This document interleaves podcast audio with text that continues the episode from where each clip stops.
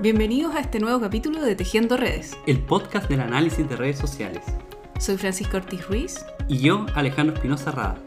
y en este podcast encontrarás entrevistas, reseñas y otras conversaciones sobre el enredado mundo de las redes. Acompáñenos a navegar en la historia, desarrollos teóricos y metodológicos de esta perspectiva científica. José Luis, de hecho, tenía ahora ganas de preguntarte un poquito de, bueno, me has contado también de tu experiencia con todo esto del análisis de redes, pero ahora un poquito más de, eh, con respecto a Sample. Sample Sí. obviamente es una actividad que es muy importante para todos los que están en, en la comunidad.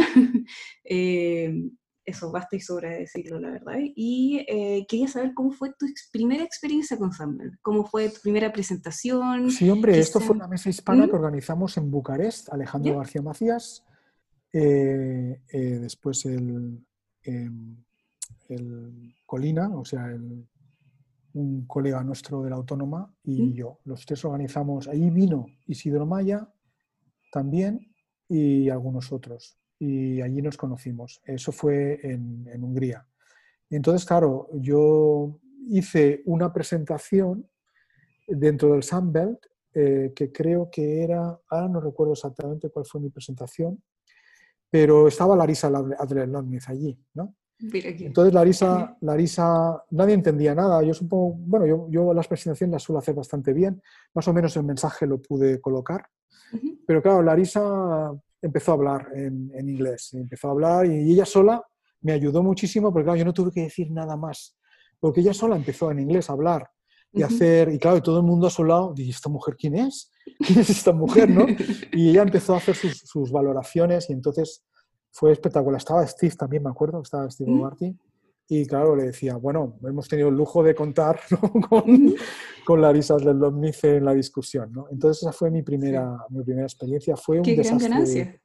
fue un desastre de, de- de conferencia porque los americanos no les gustaba el hotel y se querían ir, el Wasserman y otros, y porque era un hotel como más sencillo, ¿no? Pero al final se pudo hacer todo y lo hicimos muy bien y claro, y claro, Budapest es una ciudad mm, espectacular, espectacular. Y allí con Laszlo Lettenjay, que tal lo conocí en Sitges, y desde entonces yo he hecho trabajo de campo en, en Rumanía y en Transilvania y en, y en Moldavia gracias a él, porque lo conocí allí a través de él, pues empecé a ir a Transilvania, empecé a ir a Hungría, empecé a ir a Rumanía, a toda la zona de habla, habla húngara, y Claro. y a los changos, que son de habla húngara en, en Moldavia. Y claro, yo, yo tengo mis experiencias de campo gracias a él. ¿no? Y bueno, Mm. y ahí empezamos a montar una pequeña comunidad con Joel, también de la Autónoma, y con el Joan Miquel Bert. Y bueno, realmente durante unos años en la Autónoma hicimos cosas espectaculares. ¿Por qué? Porque estaba el Carlos Lozares eh, Colina Mm. y sus estudiantes también interesados en redes. Y nosotros nos dedicamos no a competir, sino a colaborar. Sí. E incluso hicimos un curso de doctorado juntos, sociología y antropología, que fue espectacular. Porque claro, eh, teníamos 40 personas y nos permitíamos el lujo de ir trayendo gente diversa, que físicos, por ejemplo, que allí conocimos a muchos físicos. Sí. Y claro, fueron unos cursos maravillosos, abiertos a todo el mundo. ¿Y cuándo se rompió esto con la burocracia? En el momento que empezaron a aparecer las agencias de acreditación y tal. Pues entonces rompieron aquella magi- un espacio mágico, lo rompieron y que se crearon los programas de doctorado separados. Bueno, empezó la competencia entre programas, un desastre. Y, pero durante unos años hicimos eso. Entonces, bueno, a partir de ahí también hicimos, empezamos entonces a hacer el Summer Course, que en, en verano, en la- ya, tiene 10 ediciones, tú has estado en uno de ellos, en el último, por cierto, porque nosotros no los hemos podido hacer, primero por Zurich, Mm. El Sunbelt de Zurich y no, el, EOSN de Zurich y después el, el COVID. ¿no? Claro. Y, y bueno, y entonces a ver si lo podemos recuperar en el futuro, porque eso es un espacio también muy bueno para abrirte a gente, a gente, ¿no? O sea, ahí Sí. al abrirnos nos dimos cuenta de que la gente está usando las redes no para la teoría ni para nada, está usando para el mundo de la salud, que es donde hay dinero en investigación. Y venían al curso sobre todo gente trabajando en el mundo de la salud, en Mm. epidemiología, ¿sabes? Y claro, eso nos ha hecho también, nos ayuda a entender mejor eh, el mundo que nos rodea, ¿no?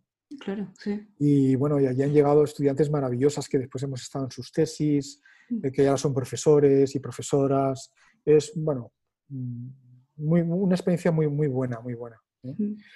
Y ya te digo, y, el mundo de las redes en mi departamento, un mundo que se reía, todo el mundo se reía de él, todo el mundo se reía de él al principio, sobre todo los postmodernos, veían, ah, eso no es antropología.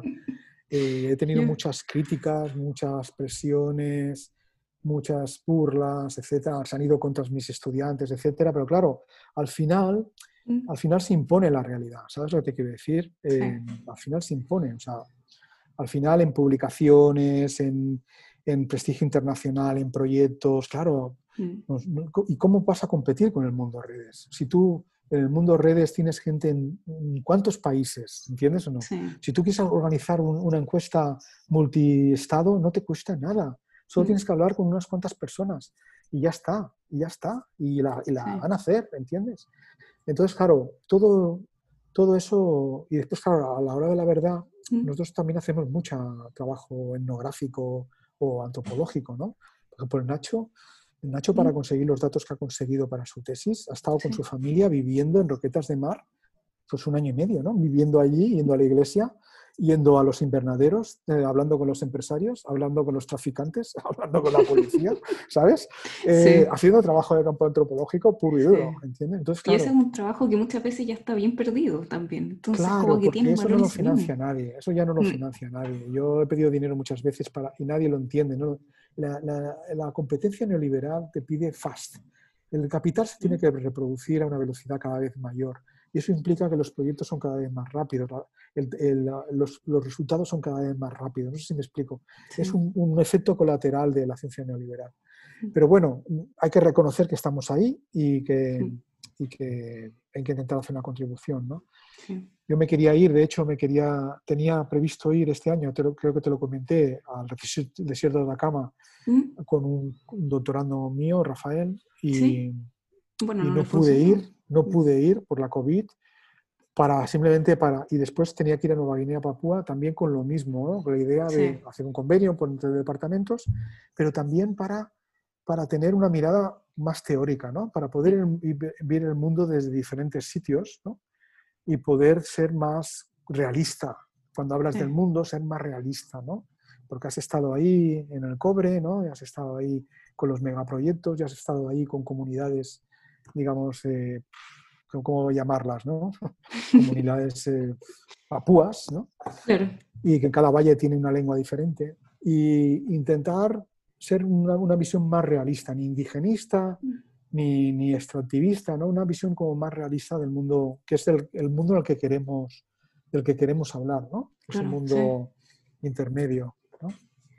Em, José Luis, te hago una pregunta yo encuentro entretenida esta pregunta, la verdad, porque incluso me ha hecho cuestionarme a mí si es, cuál sería mi respuesta. Eh, ¿Tienes alguna red que sea tu red favorita? que tú podrías considerar, esta es un ejemplo de estudio que me encanta, eh, quizás de otros estudios que ha hecho otra gente, o quizás algún estudio que has hecho tú. Eh, la verdad, en todo el abanico de redes. ¿Tienes alguna que tú digas esta es? Bueno, a ver, hay varias. Eh, hay una que es impresionante, es un trabajo que hizo una, chica de máster, en el máster, hizo las redes sociales de una iglesia de estos del, de una iglesia de estos, ¿cómo se llaman estos? Estos que son norteamericanos, de origen norteamericano y que van haciendo la pastoral durante unos años de su juventud. Los mormones. los mormones. Hizo una red en una de las iglesias, ¿no? Hizo una red y me dejó pasmado, porque en el centro de la red ¿Mm? es que es, ¿sabes? Es el, la centralidad pura, ¿Mm? ¿vale? La desigualdad máxima, ¿sabes? ¿Mm? Es una, una, red donde en el centro están jóvenes bien educados con el párroco, el cura o el pastor, mejor dicho, el pastor, todos con niveles universitarios, una gran cultura, muy, muy cohesiva, es un centro, y una periferia desconectada de gente emigrante con niveles de, formación bajísimos, pero también desconectados entre ellos. ¿Entiendes? Entonces, esto es Norbert Elias, de, Norbert Elias que dice en uno de sus ensayos, dice, a ver, la gente que dice, estos son los, nuevos y estos son los established, ¿no? Dice, pero los establecidos, si te los miras desde fuera, no son mejores que estos, ni a nivel mm. cultural, ni económico, ni de ningún tipo. La única diferencia es que estos están más cohesionados y entonces pueden establecer su, su, discurso dominante, de que ellos son los verdaderos, los established, y que los otros son los, los, los, los, recién llegados, ¿sabes? Que no era verdad, ¿no? Entonces, claro, esto es una demostración de la jerarquía de la red, ¿no? Si tú miras una red y ves esto, dices, a ver, ¿quién va a tener una idea aquí? ¿Quién tiene la información? ¿Quién tiene capacidad de tener una visión de conjunto? El centro. La periferia no, no tiene nada, no tienen nada. Y realmente mi idea de una pastoral es intentar unir periferias, ¿no? Que la gente se reúna, ¿no? Y bueno, eso a mí es una de las redes que más me ha impresionado porque es una red empírica que me dejó sin aliento, ¿no? Mm. Y después hay otras redes, ¿eh? por ejemplo, es, claro, yo he tenido la suerte de que participé con Chris McCarthy en un proyecto, el de Acculturation, y recogimos pues, 400 y pico redes en España y 500 en Estados Unidos. Y entonces hay una, hay una en concreto de que me impresionó mucho de un cubano en, Miami, que cuando le hicieron la red, y yo he escuchado todas esas entrevistas, las he podido escuchar, ¿no? Eh, resulta que, claro, eh, todos sus contactos son eh, de gente pues, del, Caribe, son gente del Caribe, diversos, etcétera, ¿no? Y, de, y no, no tienen ningún contacto en Cuba, ninguno, ¿eh? Porque es el... Entonces, claro, entonces eso a mí me dio una clave. dices, hombre, es que ahí lo entiendo. Si nosotros sabemos mirar bien a las redes, podemos ver un fenómeno macro como la Guerra Fría y eh, la, digamos, la, la, lucha contra, contra el régimen de Fidel Castro y toda la expulsión de los cubanos y todo el dinero que los americanos pusieron contra para ayudar a los cubanos, que no ha pasado en ninguna otra parte del mundo donde alguien dé dinero a los inmigrantes, ¿sabes? Pues claro, entonces tú mirando las redes podías ver las trazas de la Guerra Fría, porque esta persona eh, tenía contactos, todos sus contactos con el origen estaban eh, segados, nunca mejor dicho, ¿no? cortados con una hoz. Y entonces, claro, esto a mí me impresionó también mucho, ¿no? Porque, y entonces a partir de ahí en el mismo proyecto eh, hablé con gente guineana eh, en España. Y entonces los guineanos en España, piensa que España tenía una colonia en Guinea Ecuatorial. Y esa colonia se independizó, creo, creo que fue en el año 70 y algo, 74 ¿eh? y tal. Y a los jóvenes guineanos que estaban estudiando en España les dijeron, ¿tú qué quieres? ¿Volver a Guinea o quedarte en España? Y todos dijeron, me quedo en España, ¿vale? ¿Mm? Conclusión, cuando los entrevistamos pues eso, 30 años después o 40 años después, tenían un mundo con muy pocos españoles a su alrededor, con mucha gente inmigrante a su alrededor y ningún contacto con Guinea Ecuatorial, ¿sabes? Mm. Entonces, claro, eh, dices, ostras, es que las redes son como las cicatrices, las redes nos dejan como las cicatrices, ¿no? Y, y bueno, de estas redes tengo muchos ejemplos, ¿no? También mm. También eh, eh, con Chris McCarthy vimos un caso muy particular de un chico eh, joven, ¿no? En aquellos momentos empecé a entender que yo ya no era joven.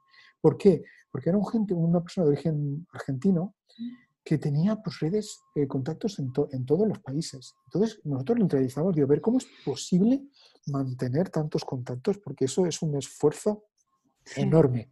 Si tú tienes densidad, hablo con mi hermana Manoli y mi hermana habla con mi hermana Alicia y ya mm. la, familia sabe qué pasa, ¿no?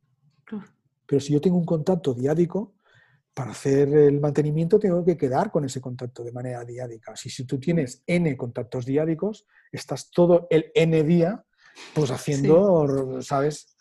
Y el, el, hombre nos dijo, sí, sí, pero es que así yo tengo un, un puerto de entrada, una casa en cada país. Dice, porque yo soy, un, no sé cómo se autodefinió, como un, no sé cómo decirte, una persona que se mueve por el mundo, un trotamundos, ¿no? Entonces, claro, nosotros dijimos, claro, esto te lo puedes permitir porque eres joven. Dentro de unos años no te lo podrás permitir, etcétera. Pero claro, entonces eso nos, nos hizo entender que las redes no solamente te dejan heridas en el cuerpo, sino que tú también eres, eh, te las puedes, aunque sea de manera temporal, antes de quedarte embarazada, ¿no? Te puedes, te puedes, digamos, puedes hacer tus cosas. Y esto después nos llevó a otra chica, que a dos hermanas, que es como empieza el libro este de, mm. el libro este de, de Collecting Personal Networks, mm. que son dos hermanas, una con un montón de novios que no los conoce la familia y, pero de origen gambiano, y la otra hermanita, pues más en la familia, más, pero la otra mantiene sus contactos individuales, ¿no? Hasta que se case. Cuando se case esto se acabó, porque eso, y lo he visto también en Madrid, me viene a la mente otra, otra red de, de, de un chico, ¿no? Que se quería casar con una chica catalana cuando hablé con él, y a cabo de un par de años me lo encontré en la calle y tenía, estaba casado con una chica marroquí que no hablaba ni catalán ni sabía que estaba en Cataluña. Se pensaba que estaba en Francia porque acababa de llegar de Nador, ¿entiendes? Ah, Entonces yo me quedé, me quedé asombrado. Digo, pero yo este chico lo conozco. Yo sé que es un chico que está en el instituto, que habla catalán, habla español. Es un chico más del barrio, ¿no? No sé qué. Pero, tumba, eh, la familia interviene. O sea, quiero decir que, por eso te digo que desde un punto de vista teórico, esto es muy interesante porque las, las redes primero son ventanas a las estructuras de desigualdad, ¿no? ventanas a esas estructuras. Y por otra parte, eh, te pueden dar una idea no solamente de los recursos, que toda la teoría del capital social ha hecho mucho daño aquí, no, no, no, no solamente verlas como recurso y tal, sino verlas como objetos teóricos, verlas como, yo pongo, pongo siempre el ejemplo del coral. Si tú tienes un arrecife de coral, tienes por una parte eh, individuos que de manera ciega y miope siguen construyendo su propio mundo y siguen teniendo su propia agenda, y dependiendo si el agua tiene mucha salinidad o poca, si las condiciones son buenas o malas, el coral se va, se va a seguir haciendo, pero no parten de cero, parten de estructuras históricas que ya están muertas, pero que siguen, que siguen digamos, eh, determinando las opciones que tienen estos pequeños corales para seguir construyendo sus casas, ¿no? si las condiciones macro lo permiten, ¿no? como la contaminación, las corrientes marinas, la salinidad del agua, la insolación, etc. ¿no? Entonces, pues bueno, yo te digo que, sí, que sí, que redes, redes hay, hay muchas, pero bueno, si me tengo que quedar con una, quizás me quedo con esta, porque por, su capacidad pedagógica, ¿no? Porque cuando la ves, es que no tienes que decir nada, no tienes que saber nada de redes sociales. Tienes que saber que hay un centro y una periferia. Y eso no lo descubrió Barry Wellman, eso lo descubrieron los tipos de la escuela de Manchester. Los tipos de la escuela de Manchester descubrieron que las redes tienen una estructura dual, con un centro cohesionado que, cambia poco y una estructura más diversa y más eh, étnicamente. Y eso está dibujado y lo tenemos bien explicado en los capítulos del libro. Y yo me he ocupado de eso, ¿no? de intentar hacer justicia a esta gente, porque esta gente con su papel y lápiz y sus diarios de campo fueron capaces de anticipar modelos teóricos que usamos hoy día con Big Data, inteligencia artificial, etcétera, ¿no? Bueno, de hecho, hay una pregunta que sería justamente lo contrario, quizás. Es como actualmente tenemos un desarrollo de software enorme en análisis de red. Eh, hay mucho software dando vueltas. Hay distintos como objetivos por software. Y quisiera saber un poquito tu opinión sobre, eh, sobre esto, eh, el desarrollo de los software en análisis de red pero también si eh, usas alguno particular actualmente, eh, prefieres alguno quizás para cierto tipo de trabajo. Mm. Cuando tengo que hacer un cálculo ¿Mm? ortodoxo, utilizo Ufinet, como lo utilizaba hace 30 años. Es que es muy útil para eso, la verdad es que yo hago lo mismo. no, no, tengo dudas. Yo tengo mi Ufinet instalado y entonces cuando tengo alguna duda, por ejemplo, hay una chica, eh, ¿Mm? una doctoranda que está haciendo un trabajo sobre el index me hace una pregunta y digo, y déjame, déjame que me lo mire. y me voy a un cine. Eso es lo que, hago siempre. Entonces, eh, claro, con Beatriz, cuando siempre que trabajamos eh, datos de Internet, tiene que ser Jefai, porque Internet, ya, el Jefai ya está pensado para Internet, ¿sabes? Y entonces es fácil. Bueno, cada vez cuesta más bajarte los datos sin pagar, pero Jefai está pensado para, para eso, ¿no? Yo, yo no soy muy bueno, pero lo puedo usar.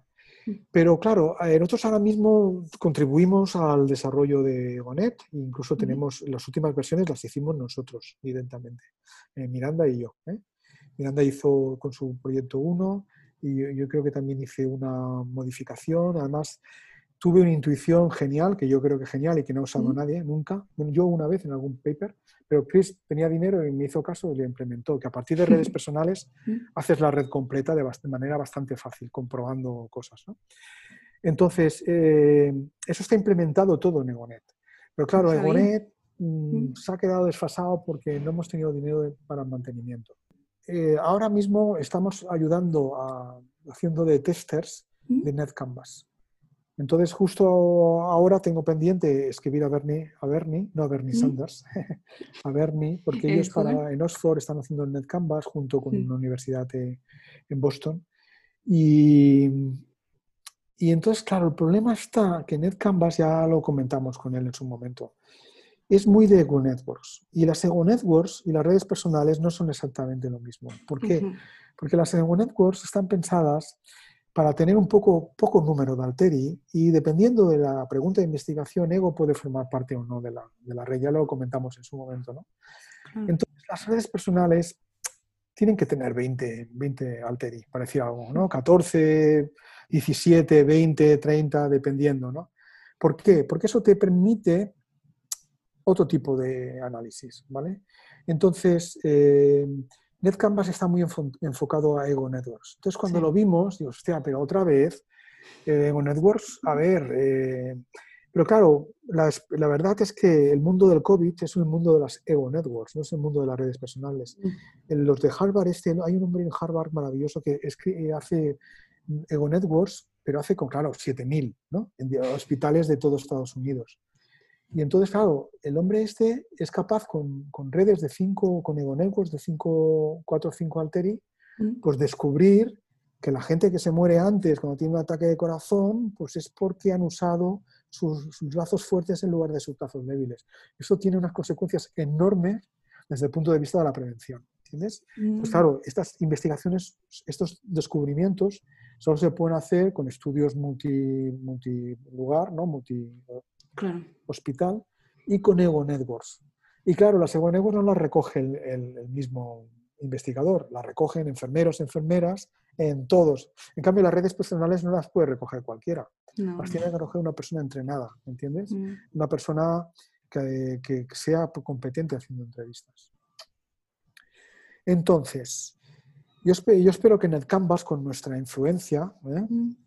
Vaya tomando un poquito más, porque claro, era mi gran esperanza blanca. Yo decía, a ver, mm. ¿para qué vamos a seguir invirtiendo en, en Egonet o en BenMaker? BenMaker también está, es un clon de BenMaker es, es, es, una visual, es muy visual, pero BenMaker está hecho a partir de Gonet. De hecho, invitaron a Chris, el Mike, y, entonces, y, y, efectivamente, clonaron una parte de BenMaker que, no que normalmente no se ve, es el mismo que Gonet, y, pero se puede ver, ¿no? Y si digo, es de Gonet, pero claro, tiene la versión más digital, ¿no? Más, más, y BenMaker está bien. Pero claro, pensábamos, NetCanvas con mantenimiento, y todo será la gran esperanza blanca. Y no lo es, no lo es. ¿eh? Yo lo he usado y si no hacen una nueva versión muy diferente pronto, este año seguiré usando Gonet. Porque les dije, a ver, yo puedo hacer todo mi curso de redes personales, todas mis sesiones, todos los materiales los puedo pasar de Gonet a NetCanvas y que sea material no, en inglés, estará hecho en castellano. Pero bueno, pues un material que podéis difundir fácilmente a quien lo quiera usar, ¿no? Claro. Pero dice, bueno, espérate porque en, agosto vamos a hacer una nueva versión mucho más potente y que incorpora alguna de las cosas que nos pides, ¿no? Y ahora mismo estoy esperando, eh, claro, han estado muy ocupados con el COVID, porque realmente todo el tema de seguimiento de contactos es que son Nego Networks, es que no hay que, es un generador de nombres con quien has estado en los últimos tres días, ¿no? Hacer una lista, eh, name interpreter, alter alter, ¿no? Y a partir de ahí eh, hacer, hacer el seguimiento de los contactos. ¿no? Sí. Entonces, claro, eh, ellos han estado trabajando en esto para Oxford mm. y les han, bueno, no sé para quién, para, supongo que para... y entonces ellos han usado toda la tecnología para hacer seguimiento de contactos. Entonces me imagino que están a tope de trabajo. Mm. Pero bueno, yo si tuviese que apostar ahora, de hecho ya lo he hecho, mm. quiero o no, es por NetCanvas. Y después, eh, a nivel de análisis así, a ver, para R, eh, ¿cómo te diría yo? Yo me manejo eh, con Ucinet para hacer los cálculos y cuando quiero hacer redes utilizo Visone. Porque Visone, conozco a, a, a Ulrich, a Jürgen, sé cómo lo han hecho. Si necesitas algo muy especial, te lo hacen. No sé si me explico. Y, con, y, con, ellos eh, se puede hacer de todo, incluso tiene una interfaz para R. Entonces pienso, mira, yo es lo que hacemos, lo que hacemos básicamente, trabajamos con Visone mm. para hacer las clases UCINET cuando queremos estar seguros de que hemos hecho bien los cálculos o queremos hacer un paper. Y después el R lo usamos en alguna ocasión, en alguna ocasión. Y para las redes personales usamos Egonet. Todavía sigue siendo un buen software, todavía. ¿eh? Hemos recogido miles y miles y miles de redes con él. Pero tiene un bug que no hemos podido resolver eh, porque no tenemos el dinero para ello.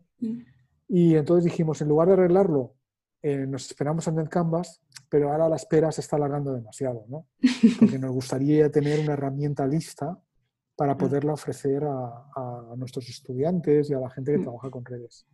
Y después tendremos que pensar en una versión híbrida, mm. una versión híbrida mm, que el NetCanvas está mejor preparado, porque el NetCanvas ya está pensado también para Internet, con lo cual se puede hacer alguna cosa seguramente cara a cara o a través de videoconferencia y ah, que todo ese, todo ese material se pueda complementar por Internet o viceversa, ¿sabes?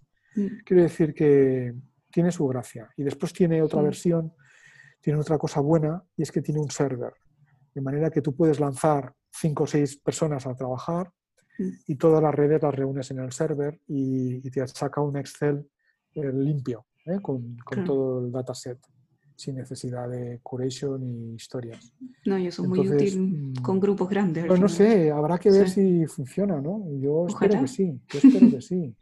Sí, a mí me pasó que de hecho, bueno, yo utilicé BenMaker al final em, en mi tesis, pero fue porque efectivamente Canvas me pasó que iba a hacer entrevistas a adultos mayores, pero adultos mayores de muchísimas edades. Entonces, por ejemplo, tuve un caso de 98 años y esa persona solo con mirar que yo tenía el computador en la entrevista colapsó. Entonces, la verdad es que no puedo mostrarle Network Canvas. Era, me impedía toda la, toda la entrevista y la idea es que la entrevista esté ahí, o sea, es lo más importante. Entonces, la última pregunta, de hecho.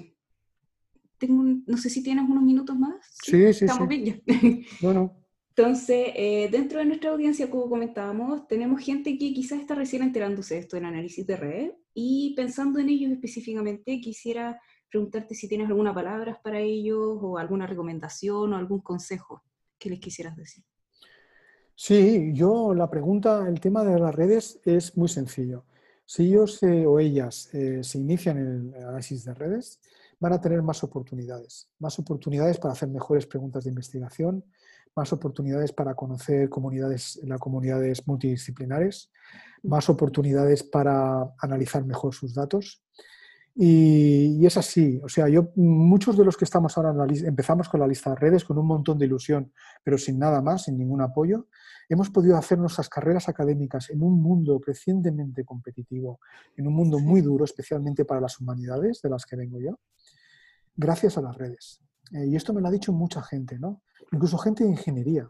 Hemos tenido en el Summer Course un chico de ingeniería, que, pero ingeniería, ingeniería, o sea, él, son las redes, pero las redes físicas, ¿sabes? Y de comunicaciones físicas. Y entonces, claro, él las aplicaba al mundo de la educación entonces me dijo, bueno, pues gracias a esto de las redes, yo he podido hacer unas publicaciones muy diferentes, porque personal, personal networks también son redes personales eh, de comunicaciones físicas, ¿sabes? Hay toda una literatura sobre eso. Dice, yo con esto, vamos, yo he metido el mundo de las redes personales, pero la de las, las de las, humanos, ¿no? Ahí, y hemos, claro, y se ha, se ha, abierto todo un campo enorme. Y yo he podido ser profesor titular gracias a eso. ¿no? Y gente de economía, gente de economía que, empezó con el tablas de input-output y dice, oye, pero esto en realidad son redes entre países, ¿no? Son, eh, eh, claro, entonces a partir de ahí han empezado, ¿entiendes? Es decir, que son, las redes son buenas para pensar y son buenas para investigar. Y si además tienes la, la técnica, no solamente te hacen decir cosas interesantes, sino medir cosas interesantes, descubrir cosas interesantes. El problema de muchas veces de las redes que hemos tenido es que han sido redes metafóricas, han sido redes eh, actantes, que son redes que, ostras, que te cautivan, pero que en realidad después si no tienes, no las puedes convertir en, objetos, eh, digamos, que tú puedas contrastar empíricamente o que puedas observar, pues se quedan en narrativas, ¿entiendes? No permiten avanzar. Es una narrativa más. Entonces yo te diría que eso, ¿no? que las redes son buenas para pensar, son buenas para investigar y que son buenas para, hacer carrera académica. Y la gente que está en el mundo de la empresa, más todavía, mucho más todavía. Eh, y te voy a poner un ejemplo. ¿no? Mm, estábamos trabajando para una empresa muy importante de salud en España y entonces les habían oído hablar de esto de las redes con una compañera que se llama Montserrat Marsal. Escribimos un libro en su momento que era sobre redes, management, redes y tal. ¿no? Y entonces eh, le dijeron ahí, oye, esto de las redes es muy interesante, ¿podemos hacer algo? Y entonces dijimos, muy fácil, redes de colaboración. No, no busquemos redes de competencia y tal, sino gente quién colabora con quién, que es algo positivo, que podemos, la gente nos va a decir la verdad y podremos publicar los datos de verdad, si la gente quiere. Y sí, sí, efectivamente, hicimos las redes de colaboración y bueno, a partir de ahí salieron unas cosas espectaculares que ni la misma gente que vivía en esa organización, que trabaja en esa organización todos los días, eran conscientes. ¿Por qué? Porque en un curso de formación se conocieron este que está en el País Vasco y el otro que está en Andalucía, que trabajan en centros diferentes, pero cuando tienen una duda sobre una terapia en concreto, pues se llaman el uno al otro y dicen, oye, ¿por qué no le llamamos con aquel y tal? ¿Entiendes o no? Y hay unas dinámicas, unas dinámicas ahí, y entonces lo que han hecho esa gente, eh, que son gente que recibe que no tienen ningún eh, nivel jerárquico, pero que reciben tantas consultas, les han dado un rol especial, los han reconocido públicamente. O sea, dicen, oye, a ver, estos, estos son, son expertos nuestros, reconocidos por la organización, ¿no? Entonces les han dado una visibilidad, no les pagan más, pero les han dado un reconocimiento y les han dado, eso sí, la posibilidad de, de, tener canales de comunicación directos, poder proponer cosas, hacer más formación, ¿no? Y claro, y la gente, esta empresa, te, te aseguro, una empresa muy importante y muy grande, están contentísimos. Y después eh, nos dijeron, al cabo de dos años, ¿no? Dijeron, oye, queremos que hagáis lo mismo, pero en lugar de con la gente que son los, los, sanitarios, o sea, los que atienden a los que tienen problemas ¿no? de fisioterapia o de enfermería y tal, queremos que, que miréis la gente administrativa. Y nosotros pensamos, la gente administrativa no tiene nada que hacer ni nada que decir porque se dedican a ejecutar cosas que no hacen las máquinas todavía. ¿no? Mm. Graso error. Hicimos, hicimos el segundo estudio y fue todavía más interesante que el primero. ¿no? ¿Entiendes? Descubrimos que esa gente estaba completamente desaprovechada, completamente desaprovechada y que tenían unas capacidades fuera de la organización que no tenían los otros. ¿no? Entonces ahora les presentamos los resultados y nos dijeron, oye, hacernos un artículo que lo presentaremos en un congreso de recursos humanos. Y les dijimos, mira, hasta aquí hemos llegado, ya, ya no podemos hacer más, porque claro, los del mundo de la empresa no entienden que hacer un paper te cuesta meses de trabajo, ¿entiendes? De leer y de... Eh, no lo entienden, no lo entienden. Mm. Y dijimos, mira, te vamos a hacer una presentación para que tú la hagas. Pero quiero decir que incluso los que están en el mundo de la empresa eh, van a descubrir cosas extraordinarias. Y lo que es más interesante, la gente que estamos en el mundo de la academia tendemos a usar cosas sofisticadas. En el mundo de la empresa no quieren cosas sofisticadas, no porque no les interese, sino porque mm. necesitan soluciones. Y las soluciones se tienen que ser sencillas, ¿vale? Parsimoniosas. Entonces, no les veas con historias. Tú veles con dos o tres medidas que tengan sentido ¿eh? y enséñaselas. Y efectivamente, utilizamos dos o tres medidas muy sencillitas y con esas medidas han construido, no han reformulado, pero han mejorado su política de recursos humanos, sus planes de formación ahora son diferentes de lo que eran, ¿entiendes? Y sobre todo su visión estratégica de la empresa es diferente. O sea, ahora mismo ya no tienen otros indicadores que se añaden a los que ya tenían, son profesionales, saben lo que hacen. Pero no sé, yo en ese sentido diría que las redes, las redes mother, Mother en todos los ámbitos, ¿no? Y, ahí están, y ahí están. Excelente. Bueno, eso sería entonces las preguntas que tenía para hoy día. Muchas gracias por todo Bueno, el tiempo y antes de acabar, para los que estáis ¿Mm? escuchando este podcast en el siglo XXIII, que sepáis que la Rising Star ¿eh? ¿Eh? Francisca Ortiz, eh, que es la, es, la, entrevistadora y no la entrevistada, el entrevistado. Ahora me estoy convirtiendo en la entrevistada. Efectivamente. Muchas gracias. pues nada, pues...